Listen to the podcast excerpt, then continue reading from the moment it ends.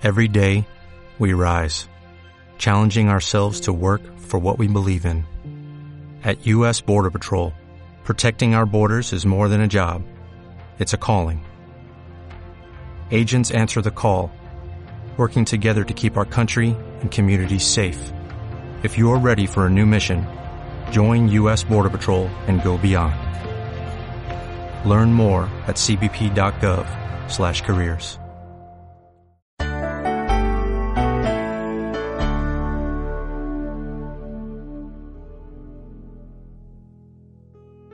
Vamos a leer el Evangelio de Marcos en el capítulo 1, versículos del 14 al 20.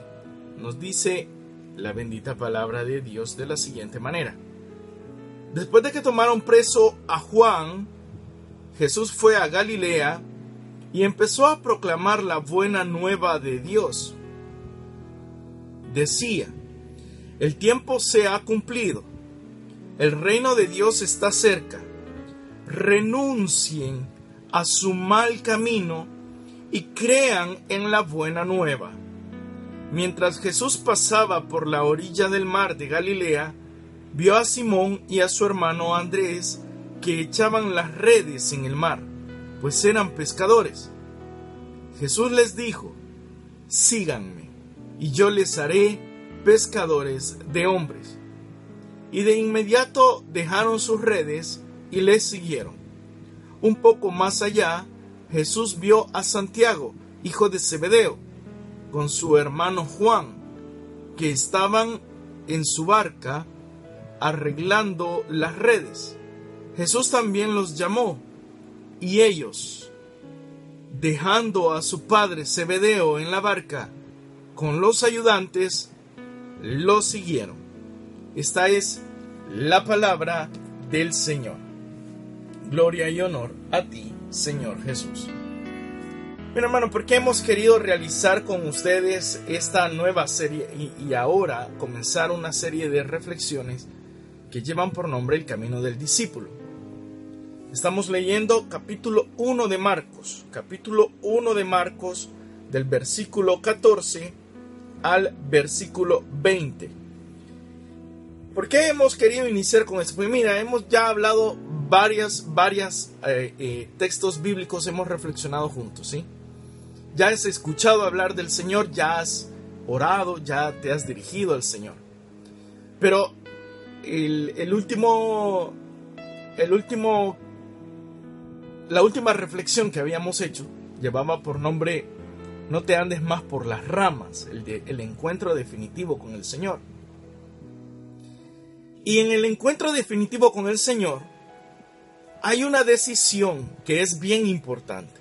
Para ti y para mí hay una decisión que es bien importante que debemos de tomar. Debemos de tomar la decisión de ser espectadores o discípulos. Escucha esto. Para ti y para mí.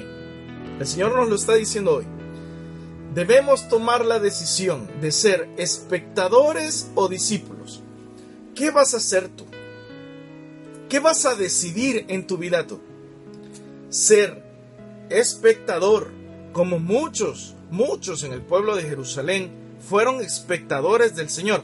Vieron lo que el Señor hacía, escucharon lo que el Señor decía. E incluso algunos recibieron los milagros que buscaban del Señor. Pero muchos de esos espectadores pues se quedaron solamente en el qué bonito lo que dice el Señor, qué lindo, y miren lo que hace, qué hermoso lo que hace, uy, qué grandes cosas las que hace. Pero muy, muy seguramente, muchos de esos espectadores, muchos de esos que solo iban para escuchar si era bonito el mensaje o no, si podían recibir algo del Señor o no, muchos de esos son los que probablemente allá en los últimos días del Señor eran los que estaban gritando, crucifícalo, crucifícalo. Muchos de los que gritaron en la entrada, bendito sea el nombre del Señor, el que viene en el nombre del Señor, eran los que estaban gritando también, crucifícalo. ¿Por qué? Porque no pasaron de ser espectadores. Porque se quedaron solamente en el bonito, qué bonito, qué lindo, eh, Jesucito, mi Diosito lindo, qué hermoso, Pero en el momento de las pruebas, en el momento de las dificultades, en el momento donde nuestra fe es probada, porque para el discípulo la prueba, las dificultades son la prueba de su fe. Para el discípulo las, las dificultades no son el motivo para dudar, el motivo para escapar, el motivo para buscar un consuelo, una ayuda en cualquier lugar. No, para el discípulo los momentos de prueba, el momento de dificultad es el momento en el que él dice, hoy, hoy mi fe se va a poner a prueba y hoy yo voy a probarme a mí mismo y al Señor qué tipo de fe es la mía. Por eso nosotros debemos de tomar una decisión. ¿Qué vas a hacer? ¿Espectador o discípulo? ¿Espectador o discípulo? Por eso hemos iniciado con esta serie de reflexiones para comprender la diferencia entre el que es solamente espectador, el que se... Porque la palabra de Dios constantemente nos irá diciendo, muchos seguían al Señor, muchos lo seguían, pero los discípulos eran un grupo, un grupo determinado. Y más adelante incluso vamos a darnos cuenta cómo de entre los discípulos hay muchos que se van. Que llega un momento en el que dicen, no, no, no, no, no, no. No, nosotros no podemos seguir.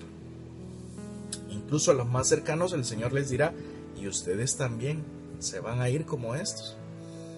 Entonces, esto es para que comprendamos el por qué la importancia de la reflexión que estamos haciendo. ¿Qué es lo que el Señor quiere de nosotros? ¿Qué es lo que nos quiere decir? El Señor quiere hablar contigo, conmigo, llamarnos y hacer de nosotros sus discípulos y que no nos quedemos solo como espectadores. El Señor quiere hacer de nosotros sus discípulos. Por eso comenzamos con este texto bíblico de Marcos. El Señor comienza de la siguiente manera en el versículo 15. El tiempo se ha cumplido. El reino de Dios está cerca renuncien a su mal camino y crean en la buena nueva. Hoy hermano, hoy hermana, el tiempo se ha cumplido. hoy es el momento para decidir. Hoy es el momento para decidir. Lo que muchos estuvieron esperando, hoy ya se ha realizado. Eso es lo que decía el Señor. Los profetas estuvieron esperando, anhelando, deseando este momento. Hoy se comienza a cumplir. Y no solamente en ese momento en el que Jesús estaba ahí en Galilea, sino hoy también, hoy, hoy, este día que estamos transmitiendo, que estamos leyendo esta palabra, hoy el Señor nos está diciendo, hoy el tiempo se ha cumplido para ti y para mí, hoy, el tiempo que está, lo que estábamos esperando, lo que estábamos anhelando, lo que estábamos deseando, hoy es el momento. Lo que nuestro corazón estaba buscando, hoy es el momento. El tiempo se ha cumplido. El reino de Dios está cerca. Tú y yo creo que tenemos claro que deseamos el reino de Dios para nuestra vida. Y, y, no estoy hablando del reino de Dios escatológico, o sea, el reino de Dios que va a venir en la segunda venida de nuestro Señor, después del juicio. No, estoy hablando del reino de Dios que se comenzó a hacer presente con la llegada de nuestro Señor Jesucristo y que hoy también nos dice el Señor, en tu vida hoy el reino de Dios puede comenzar a hacer sus efectos en ti. Que no es solamente ese reino que vendrá, sino hoy el reino de Dios ya está delante de nosotros. O sea, la oportunidad de que sea Dios el que reine en nuestras vidas y no los problemas, y no las circunstancias, y no la enfermedad, y no el dinero, y no los ídolos. No, hoy la oportunidad de que hoy el reino de Dios se manifieste en nuestras vidas con todas sus gracias, con todo su poder, con toda su majestad. Hoy el reino de Dios se puede comenzar a hacer de manifiesto en nuestras vidas. Porque el Señor es lo que nos ofrece, a lo que nos llama. Pero para eso hay un precio. para eso hay un precio. Y dice el Señor, renuncien a su mal camino y crean en la buena nueva. Este es el primer, lo primero que hace el Señor antes incluso de llamarnos. Nos deja claro cuál es el camino del discípulo. ¿Cuál es el camino del discípulo? Conversión y creer en el Señor. Ese es el, el camino del discípulo está claro. Conversión y creer en el Señor. Conviértete. Conviértete y cree en la buena nueva. ¿Y quién? La buena nueva no es un libro. La buena nueva no es un, una, una ideología. No, la buena nueva es Jesucristo. Jesucristo es la buena nueva. Jesucristo es el Evangelio viviente. El Evangelio no es un concepto, una idea, no, una práctica. No, Jesucristo es Jesucristo. Todo Él, toda su vida es la buena nueva. conversión. Conversión. ¿Y sabes por qué es importante que el Señor hoy en día también nos grite, conviértanse? renuncien a su mal camino? ¿Sabes por qué es importante que el Señor ahora nos diga, antes de llamarnos a ser sus discípulos, que nos diga, renuncien a su mal camino? Porque mira, mira qué delicado el tema. Jesús estaba gritándole al pueblo de los judíos, renuncien a su mal camino. Pero los judíos, en su mayoría, por ser la, la tendencia ¿no? del momento, el judío se sentía bueno por, por las prácticas que hacía. El judío se sentía bueno por, por cumplir una serie de normas. El judío se sentía bueno. Porque, ah, porque, porque el sábado cumplo lo que dice la ley, porque eh, yo doy la, la ofrenda que debo de dar, porque hago los sacrificios que debo de hacer, y como yo hago todas estas cosas, entonces yo soy bueno. Y mira si hoy en día no nosotros nos parecemos a los judíos. Que hay muchos que hoy en día se sienten buenos. No, no, yo hago lo que tengo que hacer y yo, yo soy bueno, yo voy a las reuniones que tengo que ir. Yo voy a misa porque sé que es obligación que ir a misa. No, yo hago, la, yo, yo hago la oración al despertarme, me persino y le digo gracias Señor por un nuevo día. En cada comida le digo Señor bendice los alimentos y antes de dormir le digo Señor cuídame y, y regálame la oportunidad de despertar. Entonces yo cumplo con, con, con, las oraciones diarias que debo de hacer. ¿no? Y muchos de nosotros nos sentimos buenos. Y mira cómo hay gente que incluso en, en, la, en las reuniones dentro de la iglesia hay personas que, que dicen no cuando, habla, cuando se habla del pecado, cuando se habla de la, de, la situación de pecado que debemos de renunciar, de cambiar, cuando se habla de la confesión, del sacramento. ¿Cuántas personas hay incluso que en nuestros ambientes eclesiales lo que nos dicen es, no, pero es que yo no mato, yo no robo, yo soy, yo soy un buen cristiano, ¿no? Yo soy un buen cristiano porque creemos a veces, hemos reducido el hecho de, que el malo, el, el, pecador, es el que mata, el que roba, el que se prostituye, el que se droga, el que toma.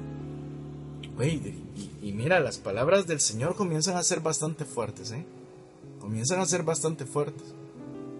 A los judíos que se creían buenos por seguir una serie de normas establecidas, les dice conviértanse de su mal camino.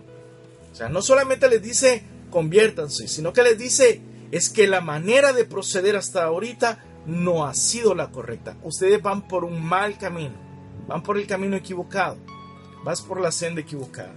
Entonces, aquel que se siente llamado a ser discípulo del Señor, aquel que comienza a sentir el llamado, aquel que comienza a sentir la inquietud, aquel que comienza a sentir que Dios quiere algo de su vida, lo primero que siente, el primer llamado que escucha de Dios es conversión.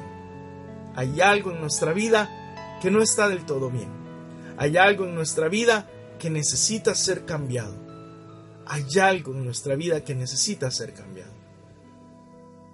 Para poder yo aceptar a, a nuestro Señor Jesucristo, su vida, comenzar a, ser yo su discípulo, porque escucha esto, el discípulo es el que sigue, el discípulo es el que aprende, el discípulo es el que tiene un maestro que le enseña. Pero mientras yo no renuncio, yo no puedo aprender. Escucha esto.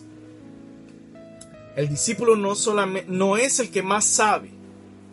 No es el que más sabe. Escucha esto, porque hay personas que, que se creen ya buenos discípulos porque dicen, yo ya sé un montón, entonces para ser discípulo se me va a hacer bien fácil. La primera tarea, la primera misión del discípulo es desaprender. Esa es la primera tarea del discípulo. Desaprender. Por eso primero el Señor llama a la conversión, a la renuncia del mal camino. Porque yo no puedo estar dispuesto a aprender del maestro, yo no puedo tener un corazón receptivo de las enseñanzas del maestro si yo me considero que todo está bien en mi vida. Yo no puedo, yo no puedo seguir al Señor y decirle eh, maestro si yo considero que en mi vida todo está bien. Yo solamente quiero seguir al Señor. oye hermano, oye hermana. Querido hermano, querido hermano, hoy el Señor nos está llamando en primer lugar, renuncien de su mal camino. Renuncien de la mala de, ese sendero equivocado en el que van. Renuncia de tus conceptos, de tus creencias. No te estoy hablando de fe, de, de tu creencia, o sea, de lo que tú crees que te hace ser bueno.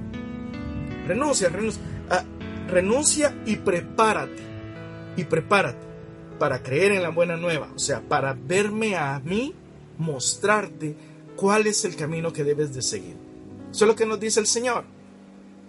A veces, muchas veces, muchas veces, debemos desaprender. Porque hay quienes incluso tenemos malos conceptos del discípulo de Jesús, de ser discípulos de Jesús. Creemos que lo sabemos todo. Creemos que lo sabemos todo. Pero en realidad nosotros lo que más necesitamos es precisamente el principio de la sabiduría es el temor de Dios. Tengo miedo de que lo que yo soy, lo que yo creo, lo que yo pienso, lo que yo hago, me aleje de ti, Señor. Quiero renunciar a todo esto para yo aprender a recibir tu sabiduría y a amarte como debe de ser. Yo sé que el Señor comienza a llamar a personas, porque, sabes, yo me sentía llamado a iniciar esta serie de programas acerca del discípulo del Señor, del camino del discípulo, porque habían personas que estaban escribiéndonos, eh, hay personas que nos han estado llamando y nos han estado diciendo las reflexiones me han llegado al corazón, me han estado tocando, eh, he sentido más el deseo de la palabra de Dios, eh, más la oración, he comenzado a orar, hay gente que nos ha escrito testimonios de que partiendo de las reflexiones que hemos hecho, hay personas que ya hasta se han puesto un horario, un lugar para orar, porque han sentido ese llamado a acercarse más al Señor. Y esto es hermoso, el Señor ya está llamando. Por eso yo he querido comenzar con esto. A, ti el Señor te quiere como su discípulo, su discípula. Y hay que comprender que el camino del discípulo está pautado por el Señor. Conversión y recibir y creer en la buena noticia, creer en el Señor. Conversión y creer en el Señor. Luego nos cuenta entonces cómo llama el Señor a sus primeros discípulos.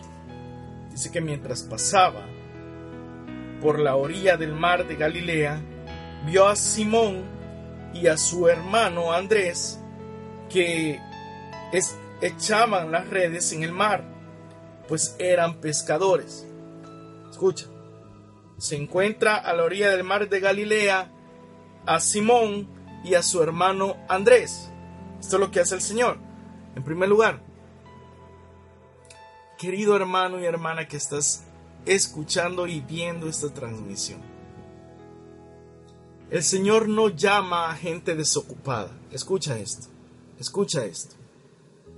el Señor no llama a gente desocupada.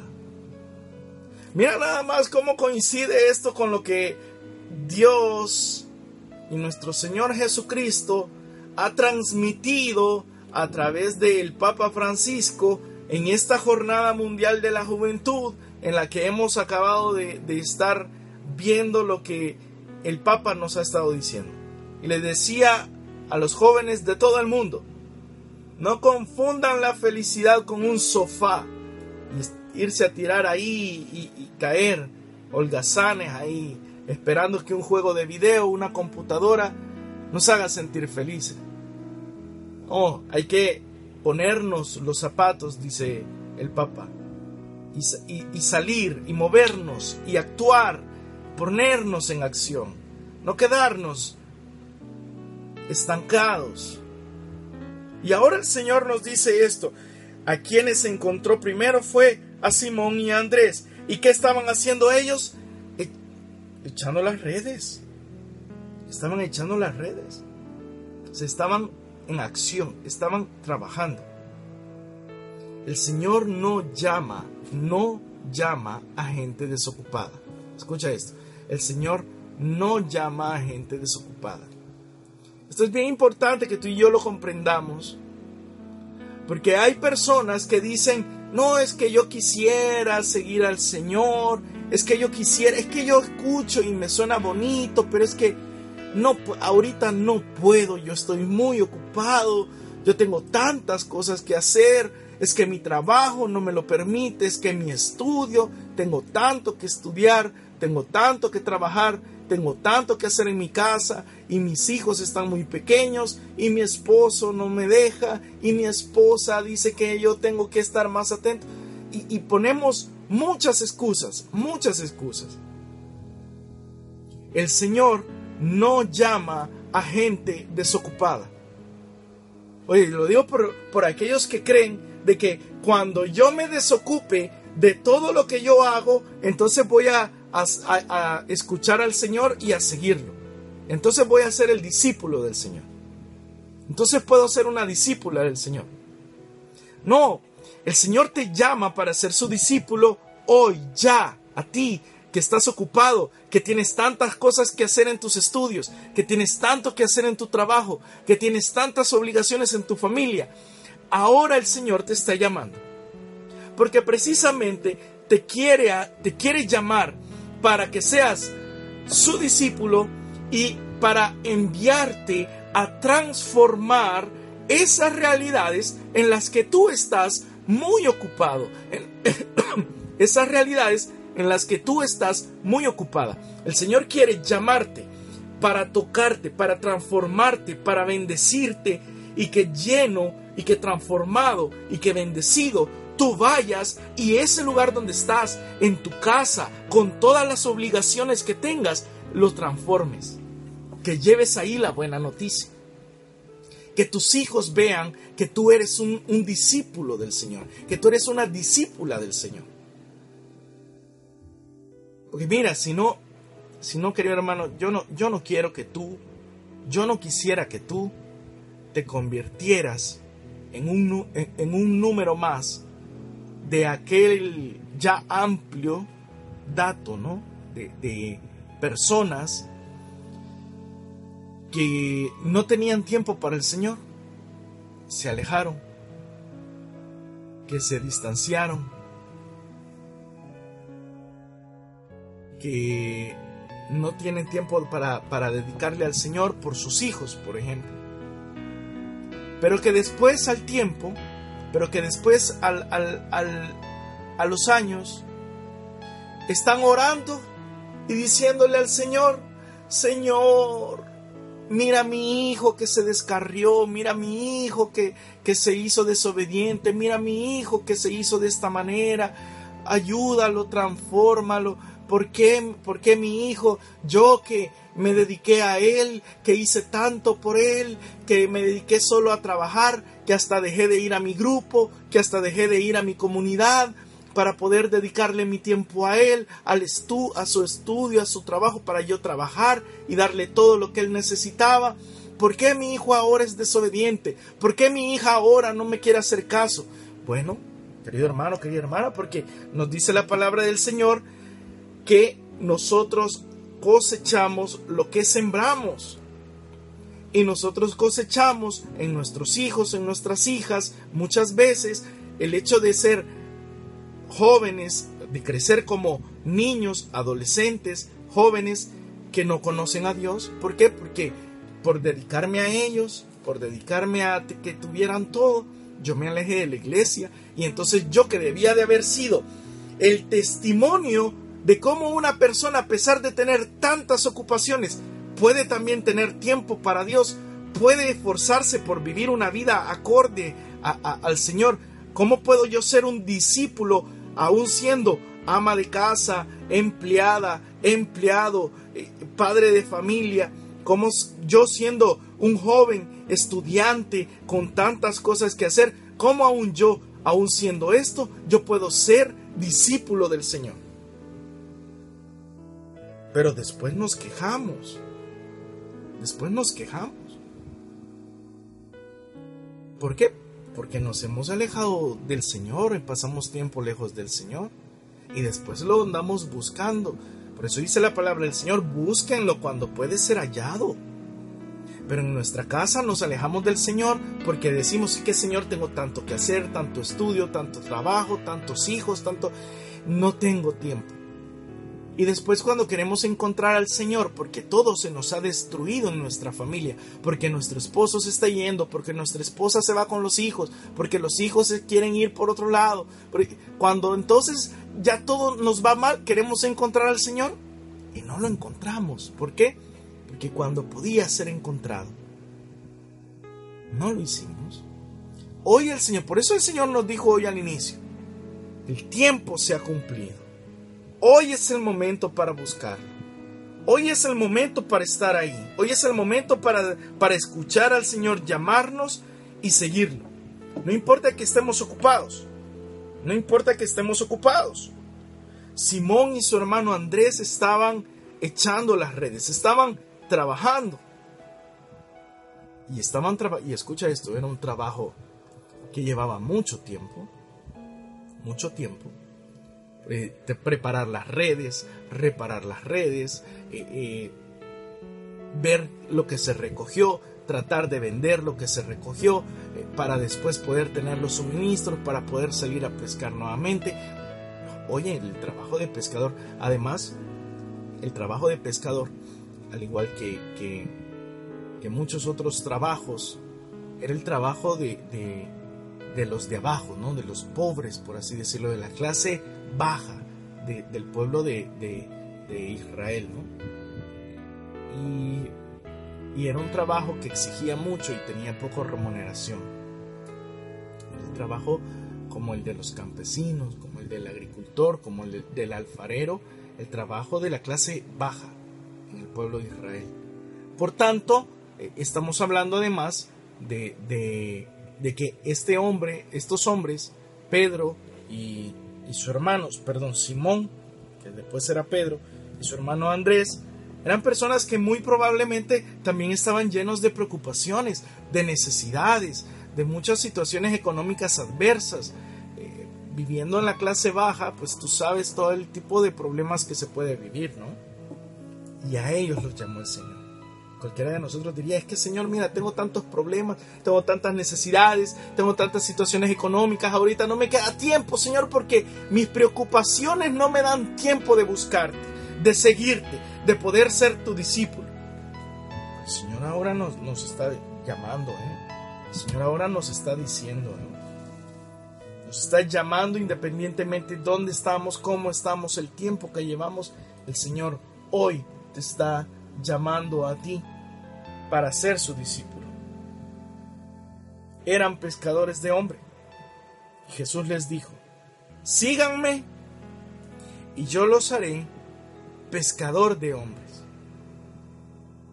Eran pescadores y el Señor les dice, síganme y yo los haré pescadores de hombres. El Señor quiere que nos está haciendo un llamado el Señor a cada uno de nosotros, porque quiere, que nos, quiere hacer de nosotros a aquellos que puedan transformar la realidad de nuestros países, transformar la realidad en la que nos encontramos, transformar el lugar donde estamos viviendo. Eh, a ellos que son pescadores les llama para ser pescadores, pero de hombres.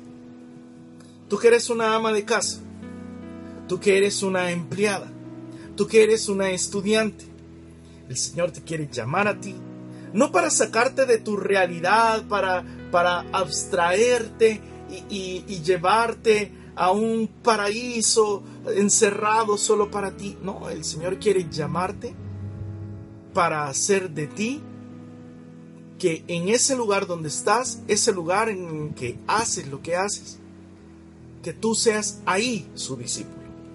De ser pescador a pescador de hombre, de ser estudiante a ser un estudiante cristiano, de ser un empleado, una empleada a ser un empleado, una empleada que dé testimonio del Señor, de ser un padre, una madre, a ser un padre y una madre que lleven a Jesús a su hogar, de ser un hijo, una hija, a ser precisamente hijos de Dios que transformen las realidades en las que están. Su misma familia. ¿Cuántos hijos han transformado incluso sus familias? ¿Cuántos hijos fueron llamados a ser discípulos del Señor y convirtiendo su vida y dedicando su, su tiempo al Señor, ellos llevaron la salvación a su hogar? Oye, ¿cuántos jóvenes? ¿Cuántos jóvenes fueron llamados? y a través de ellos el Señor después llamó a la conversión a sus padres, a su madre. ¿Cuántos jóvenes? ¿Cuántos jóvenes? Hay, hay vocaciones más específicas donde el Señor sí te llama para salir, para dejar de hacer lo que tú estás haciendo, convertirte en un sacerdote, en una religiosa, te saca del lugar donde estás y te transforma totalmente son vocaciones mucho más específicas. Pero la vocación de todos nosotros como cristianos es precisamente que el Señor nos llama para seguirlo y que Él nos convierta en lo que nuestro corazón siempre ha anhelado ser, pero no lo ha podido ser todavía porque en este mundo no lo encuentra. Personas que puedan transformar su realidad y transformar su entorno a eso nos llama el Señor, a ser sus discípulos. A ser sus discípulos. Síganme, yo los haré pescador de hombres. Y esta palabra yo creo que también es muy importante que nosotros ahora le tomemos tiempo. Síganme, dice el Señor. Oye, tú que te comienzas a sentir llamado por la palabra de Dios, tú que con la oración te has comenzado a ir sintiendo llamado por el Señor, a estar cada vez más cerca de Él, a profundizar más cada vez en el Señor. Oye, el Señor dice, síganme. Y con esto el Señor nos está diciendo que a lo que nos está invitando es a un camino, a emprender un camino, a seguir un camino el camino del discípulo. El camino del discípulo. Y es lo que estamos comenzando a reflexionar. Es un camino que tiene todos, todo lo que un camino puede tener, ¿no? A veces cuesta arriba, a veces cuesta abajo.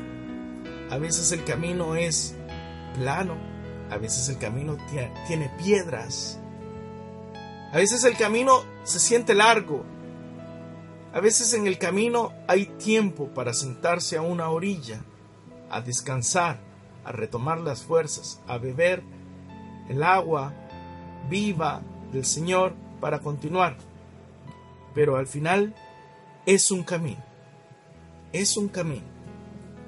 No es un momento, escucha esto, porque el Señor no les dice, vengan un momento conmigo y ya van a ver que después salen transformados y ya lindo todo en adelante. Síganme. Síganme. Porque hay personas que creen que ya, ya han vivido esa experiencia del discípulo porque fueron a un retiro. porque fueron a un retiro y ahí estuvieron un día, dos días, tres días, cuatro días, no sé cuántos días fueron al retiro al que tú pudiste haber ido. Y tú dices, ay, qué lindo, yo ya le entregué mi vida al Señor, ya soy su discípulo. Espérate, espérate. El retiro fue nada más el medio por el cual el Señor te llamó. El Señor no te llamó para un momentito, para un ratito, para unos dos días, tres días. El Señor les dice, síganme. Síganme. O sea, es un boleto de ida sin boleto de regreso. Escucha, es un boleto de ida sin regreso, sin retorno. El camino del discípulo es un boleto de ida sin retorno.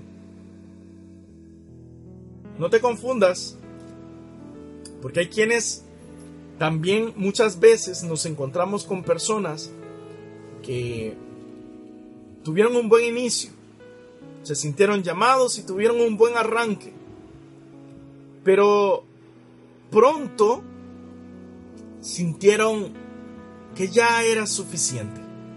Yo ya entregué suficiente al Señor, ya le entregué bastante al Señor, dicen algunos.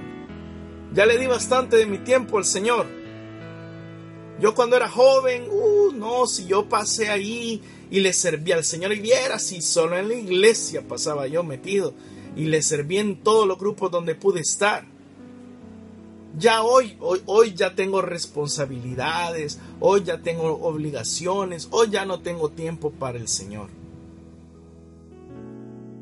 Hermano, es un boleto de ida sin regreso, el camino del discípulo. Es un boleto de ida sin regreso. Señor te está llamando, chico, chica que me estás viendo, chico o chica que me estás escuchando. El Señor nos está llamando a una gran aventura, a un camino, a seguirlo. Es un boleto de ida sin regreso. A entregarle nuestra vida, a darnos por completo, a seguirlo. No hay vacaciones no hay vacaciones para el discípulo. No hay vacaciones. A veces a nosotros nos dan al año unos días de vacación acá en la radio. O a veces estamos en alguna temporada en la que, por ejemplo, en nuestra comunidad no hay actividades. Una, una temporada puede ser. Pero no hay vacación. Para el discípulo no hay vacación. Te puedes ir de paseo pero en ese paseo tú sigues siendo discípulo del Señor. Te puedes ir unos días de vacación con la familia, pero en ese viaje tú sigues siendo discípulo del Señor.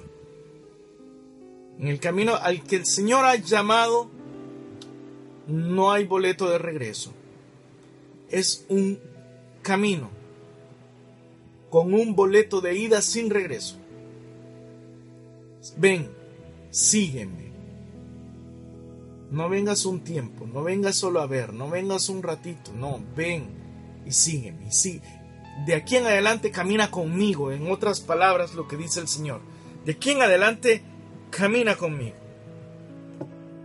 Y yo te haré, yo te haré. Esto es lo hermoso, ¿sabes? El discípulo no es el que hace mucho por el Señor esto es bien importante porque en, el, y más adelante lo vamos a profundizar. En nuestro tiempo, hoy en día, hoy en día, tenemos una, una idea equivocada del discípulo. Y muchos creen que el discípulo es el que produce mucho, el que hace mucho para Dios, el que hace mucho para Dios. Y ese no es el discípulo. El discípulo es el que deja a Dios hacer mucho en su vida y a través de su vida. Gloria a Dios. Padre, por esa revelación que tú ahora nos regalas. Escucha esto. El discípulo no es el que hace mucho por el Señor. Te lo quiero repetir. No es el que hace mucho por el Señor. El discípulo es el que deja que Dios haga mucho en su vida y a través de su vida. El discípulo es el que le dice, Señor, aquí está mi vida, tómala, haz con ella lo que tú quieras, llévame donde tú quieras, di a través de mí lo que tú quieras decir a mis hermanos, lo que tú quieras decirle a ellos. En mi familia, Señor, haz lo que tú quieras hacer a través de mí, aquí estoy, Señor, llámame, toma mi vida, haz con ella lo que tú quieras, Señor. Yo quiero servirte, yo quiero entregarte a ti toda mi vida, toda mi existencia. Pero hay quienes a veces nos creemos discípulos del Señor porque, uh, no, si yo viera, yo eh, ya me comprometí un montón.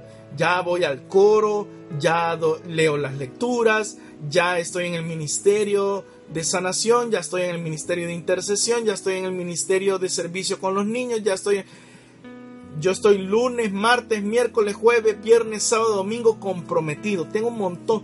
Ya me metí en todos los grupos porque yo quiero hacer mucho para el Señor. No, mi hermano, no, no. No se trata de lo que yo creo que puedo hacer por el Señor, sino de lo que yo creo que el Señor puede hacer conmigo y a través de mí. Señor, aquí estoy. Señor, aquí estoy. Mi hermano, Pueda que solamente tengas un día para servirle al Señor, solo un día de la semana, y solo una tarde o solo dos horas en la semana tengas. Pueda que tú estés siendo más discípulo que aquel que pasa toda la semana atareado en las cosas, de, atareado porque ya se metió en todos los ministerios. Yo te lo digo, estoy totalmente seguro de lo que te estoy diciendo porque el Señor me lo ha revelado y porque el Señor me lo ha permitido así vivir. Cuando yo era un adolescente, yo estaba en, mi, en el coro, yo cantaba en las misas, yo leía, yo estaba en grupo de jóvenes, estaba en comunidades eclesiales de base, estaba en la renovación carismática, estaba en todo lo que podía estar. Teníamos reuniones lunes, martes, miércoles, jueves, viernes no, sábado y domingo, viernes era el único día. Catequesis de primera comunión, catequesis de confirma, asesoría pastoral juvenil, de todo, de todo. Pero habían personas que solo tenían un momento para estar, para servirle al Señor y esas personas hacían más que yo, más que yo, que dedicaba un montón de horas a la semana para hacer mucho de lo que yo creía que podía hacer para Dios que no es lo que yo creo que puedo hacer, sino lo que yo sé que Dios puede hacer a través de mí. Si tú le dices al Señor, Señor, Señor, solamente tengo este tiempo para poder ir a la iglesia porque tú sabes que tengo muchas otras obligaciones. Pero en todas esas obligaciones yo quiero ser tu discípulo, yo quiero ser discípula de ti. Si tú solo dices así al Señor, en esas dos horas una hora, tres horas que tú le entregas al Señor de tu servicio, tú puedes darle más a Dios que muchos otros. Y, y, ver tu vida transformada y ver tu vida tocada por el Señor y tener a través de ese poco tiempo la fuerza necesaria para ir también como discípulo del Señor a transformar tus realidades en las que vives, tu familia, tus vecinos, tu trabajo, tu estudio. Porque es lo que Dios hace a través de ti y no lo que tú crees que puedes hacer por el Señor. No te confundas. Por eso dice el Señor, síganme, síganme, ven, es un camino, sígueme. Y le dice a los, a los primeros que llama, y yo los haré.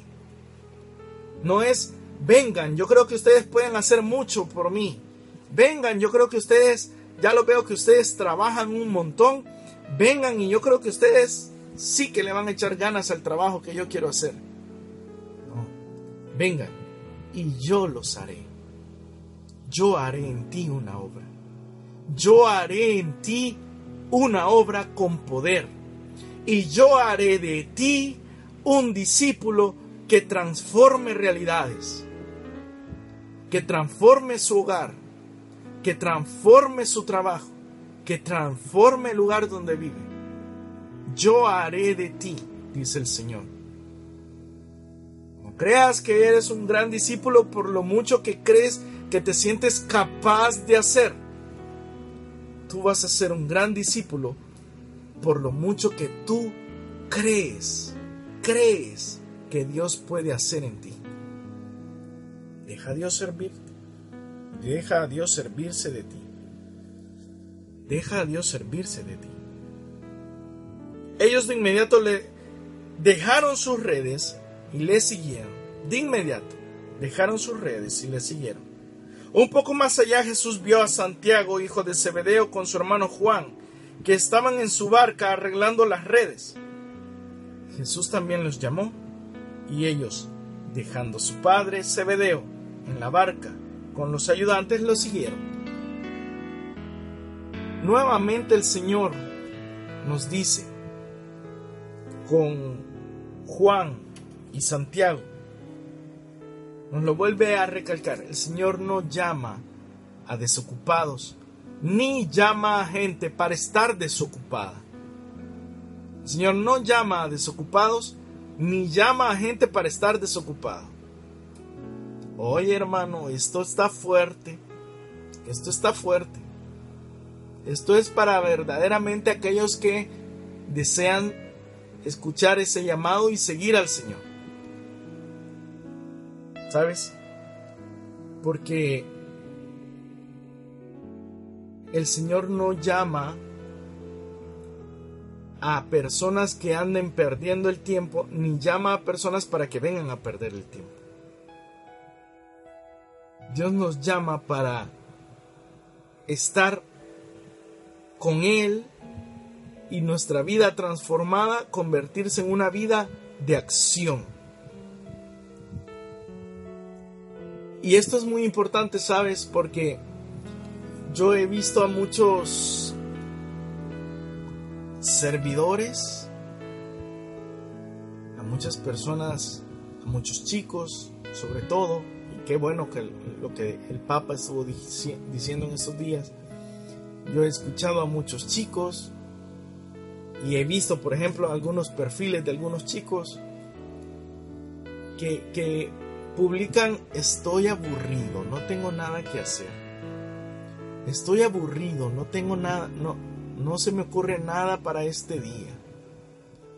Qué aburrido que estoy. Hoy vacaciones y no te... Oye, mira que en San Salvador vamos a entrar en, en vacaciones por las fiestas titulares. ¿Y cuántos chicos dicen, ay, vacaciones, qué aburrido, no tengo nada que hacer?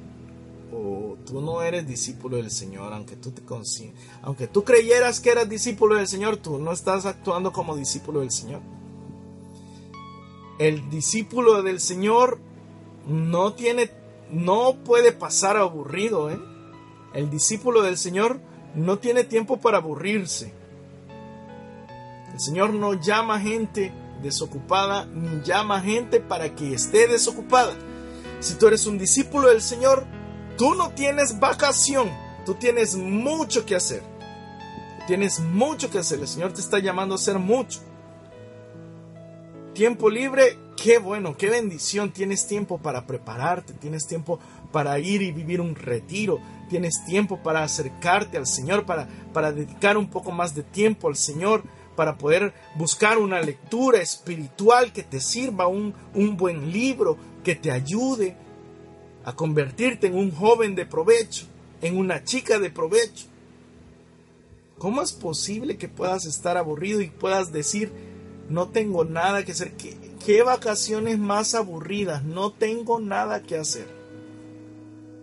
Tú eres discípulo del Señor. Tú, has sido llamada a ser discípula. Tú has sido llamado a ser discípulo. No hay tiempo para, para estar aburridos ni para perder. No hay tiempo para estar aburridos y para perder. Y, lo último que me gustaría compartir contigo es lo que hizo también Simón y, y Andrés y lo que hizo también Santiago y Juan. Dice que en el versículo 18 sobre Simón y Andrés dice, y de inmediato dejaron sus redes y le siguieron. Y sobre Andrés y, y sobre Santiago y Juan dice, y ellos, dejando a su padre Zebedeo en la barca con los ayudantes, lo siguieron. Hoy el Señor nos llama a hacer una renuncia, a desprendernos de aquellas ataduras que no nos dejan ser sus discípulos. Hoy el Señor nos llama a dejar las ataduras que no nos dejan ser sus discípulos. Y sabes, el Evangelio de este domingo 31 de julio aquí en el país todavía es domingo 31 de julio, donde nos ven algunos o nos escuchan algunos, probablemente ya es lunes primero de agosto. Eh, tiene mucha relación con esto, ¿sabes? El Señor habla del, del desprendimiento de las riquezas, de aquello que consideramos el tesoro. ¿Sabes? El, no es, el dinero no es malo. La familia no es malo. El trabajo no es malo tener un trabajo, tener familia, tener, un, tener amigos, tener una novia, tener un, un novio, tener un esposo, tener una esposa. No es malo. Tener un trabajo no es malo. El problema es cuando es el trabajo el que nos tiene a nosotros, cuando es la familia la que nos tiene a nosotros, cuando es el dinero el que nos tiene a nosotros, cuando son los amigos los que nos tienen a nosotros. No cuando nosotros tenemos amigos, sino cuando los amigos son los que nos tienen. No cuando yo tengo un trabajo, sino cuando el trabajo es el que me tiene a mí. No cuando yo tengo dinero, sino cuando el dinero es el que me tiene a mí. O sea, cuando yo he sido ya esclavizado por esas situaciones donde yo ya no puedo decidir libremente, donde yo ya no puedo tomar una decisión libremente, sino que esas cosas ya no me lo permiten hacerlo. Ese es el problema, cuando ya no es el trabajo el que yo tengo el trabajo, sino el trabajo me tiene a mí y él me roba el tiempo, me roba la paz, me roba la, la felicidad, me roba la fe. ¿A cuántas personas su trabajo le ha robado la fe? ¿Por qué? Porque ha sido más importante el trabajo que Dios. ¿A cuántas personas tienen la, la facilidad, la oportunidad de tomarse un tiempo para orar? Aún en su trabajo, escucha.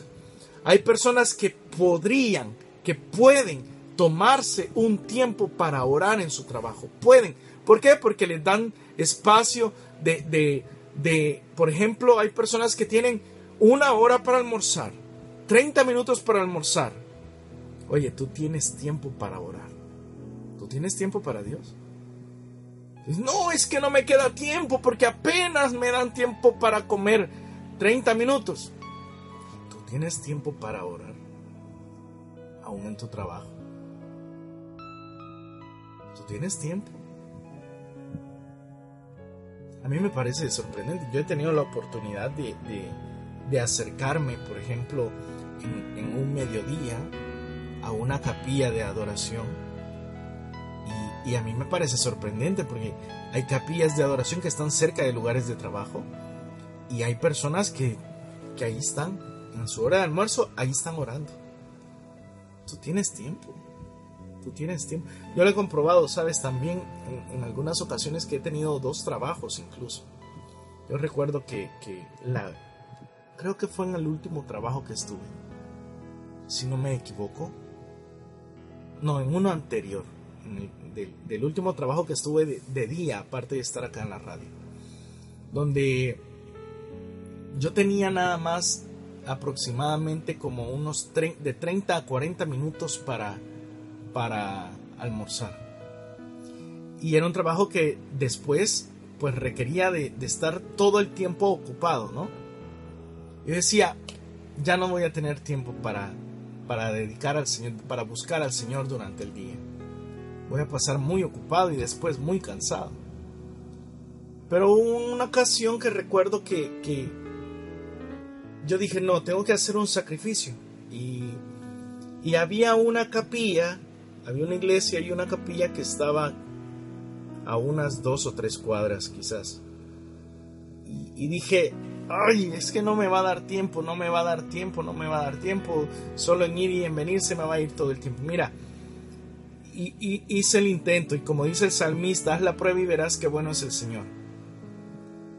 Me, me fui a la, a la capilla, estuve un momento de oración con el Señor, no me puse tiempo para estar ahí, pero yo sentí que fue mucho el tiempo que estuve ahí. Yo sentí que fue mucho.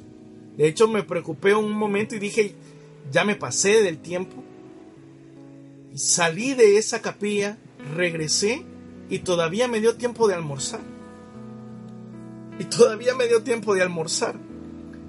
Oye, con esto, ¿qué es lo que te quiero decir? Muchas veces nosotros somos los que ponemos las excusas de no tener tiempo para el Señor. Pero todos tenemos un, todos podemos hacer el tiempo para Dios. El problema es que, el problema es cuando ya no es que yo tengo un trabajo, que el Señor me bendice a través de él, sino cuando el trabajo me tiene a mí y yo le doy más importancia al trabajo. Porque eso es lo que sucede. Hay gente que no tiene un trabajo, sino que el trabajo lo tiene a él y él no puede, no puedo hacer nada porque el trabajo me está exigiendo esto. Y hay gente que ya incluso está perdiendo su familia porque cuando están en su casa, cuando están en la mesa, cuando están para comer, están con el celular en la mano. Y todavía están ahí trabajando, trabajando con el celular en la mano. Y ya no tienen un trabajo, sino que el trabajo los tiene a ellos y ya le pertenecen ellos al trabajo. Pero eso es porque tú lo has permitido, porque tú te has permitido esclavizarte por tu trabajo es que a mí no me queda tiempo, no, no, es que no te quede tiempo. Como bien dicen, la, la cuestión, el problema no es de tiempo, sino de prioridades. El problema no es de tiempo, sino de prioridades. ¿Dónde está tu prioridad? Es que yo ya no tengo tiempo para mis hijos por mi trabajo. No, no es que no tengas tiempo, es que el problema es la prioridad. Es que yo ya no tengo tiempo para comunicarme con mi esposa y con mi esposo porque paso muy ocupado. Tu problema no es de tiempo, el problema es de prioridad. ¿Dónde está tu prioridad? De igual manera con el Señor. ¿Dónde está tu prioridad? Por eso el ejemplo de, de, de, de Simón, de Andrés, de Santiago, de Juan, los primeros discípulos en ser llamados, no es que ellos no tuvieran nada que hacer. No es que no tuvieran un trabajo, no es que no tuvieran una obligación. Al contrario, ellos tenían un trabajo.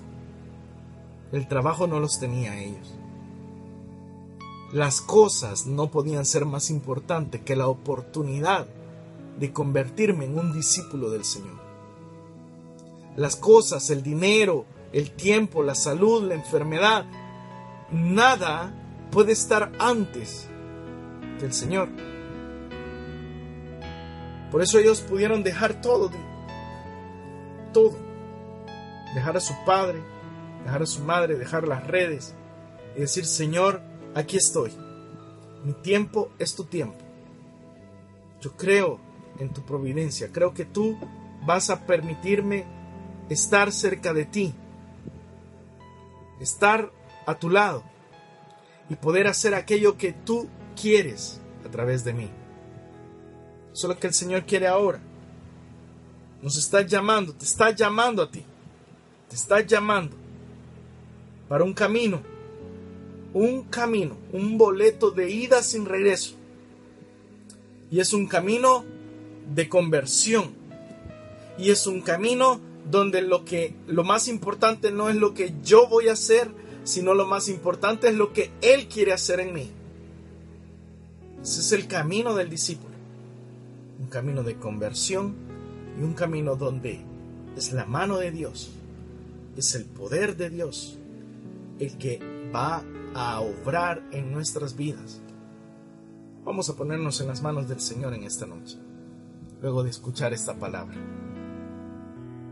Yo creo que el Señor ahora quiere llamarte a ti también. Vamos a unirnos a las intenciones de oración de las personas que nos han escrito, que nos han pedido precisamente que nos unamos a sus oraciones. desde cualquier lugar donde te encuentras. Gracias por acompañarnos. Nos unimos en oración por la conversión de mi esposo y la de mis hijos, dice nuestra hermana que nos escucha en Tejutla, Chalatenango también. Y las oraciones que nos han escrito ustedes a través de nuestra página de Facebook, donde estamos transmitiendo en vivo en este momento.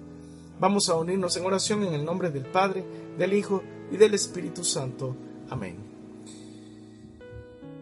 Padre, en el nombre de Jesús, en esta noche queremos agradecerte por tu palabra, queremos agradecerte por lo que haces en nuestras vidas, por llamarnos, por fijar tus ojos en nosotros y llamarnos para estar cerca de ti. Ponemos en tus manos, Señor, nuestras vidas. Hoy queremos responderte. Ayúdanos, Señor, a romper con las cadenas que no nos permiten dejarnos, abandonarnos en ti. Libremente, completamente, totalmente. Mira, hay cosas que nos encadenan, hay cosas que nos están atando. Justificaciones que muchas veces son más cosas que nosotros decimos que cosas que realmente nos obstruyen. Pero hoy tú nos llamas y queremos responder valientemente como esos discípulos. Queremos decirte, sí, Señor, aquí estoy para seguirte y para hacer tu voluntad y para que tú hagas tu obra en nosotros. Llámanos, Señor. Llámanos. Sé tú nuestra prioridad hoy. Gracias, Señor, por porque tú no te has fijado ni en mi pobreza, ni en mi riqueza. Porque tú no te has fijado en la historia de mi vida. Tú no te has fijado en mi pasado. Tú incluso no te estás fijando en mi presente. Tú más bien, Señor, me has llamado. Porque tú ya has visto mi futuro. Y en mi futuro estás tú. El que quiero unirme. El que quiero ser discípulo tuyo, Señor. Llámame, Señor para poder emprender ese camino. Yo quiero seguirte, yo quiero hacer tu voluntad, yo quiero verte y sentir que tú tienes un proyecto para mi vida, que tú tienes en, en tus manos mi vida. Yo quiero abandonar todo, dejar todo, renunciar a todo y seguirte a ti. Quiero dejar todo en tus manos, depositar todo a tus pies, abandonar todo para poderme yo completamente abandonar en tus brazos y que tú hagas tu obra en mí. Yo creo en tu palabra, Señor, porque ella nos dice que tu voluntad es santa, que tu voluntad es perfecta. Y yo creo que tú vas a hacer una obra perfecta con mi vida. Nos ponemos en tus manos, Señor. Pon en tus manos a todas aquellas personas, Señor, también que nos están pidiendo sus intenciones de oración, a los que tú también estás llamando. Bendice, Señor. Bendice a, cada uno de estos hermanos que tienen un problema de salud. Señor, que ya no le pertenezcan ellos a esa enfermedad. Aquellos hermanos que tienen un problema económico, Señor, que ya no sean más esclavos de esos problemas económicos. Aquellos hermanos que no pueden sentir tu paz, tu amor por las intranquilidades, por los problemas, por la enfermedad. Hoy los ponemos en tus manos, Señor. Libera las cadenas que nosotros no hemos podido romper. Esas cadenas que nos tienen atados a situaciones, esas cadenas que nos tienen atados a enfermedades, esas cadenas, Señor, que no nos permiten libremente decirte, Señor, aquí estoy para hacer tu voluntad. Hoy rompe esas cadenas, Señor. Hoy te pedimos, Señor, que comiences a obrar en nosotros, porque reconocemos que en este camino del discípulo, lo más importante no es lo que yo creo que puedo hacer por ti, sino lo que tú quieres hacer conmigo. Así como se lo dijiste, Señor, a, a, Simón y a Andrés, a Santiago y a Juan, vengan y yo los haré.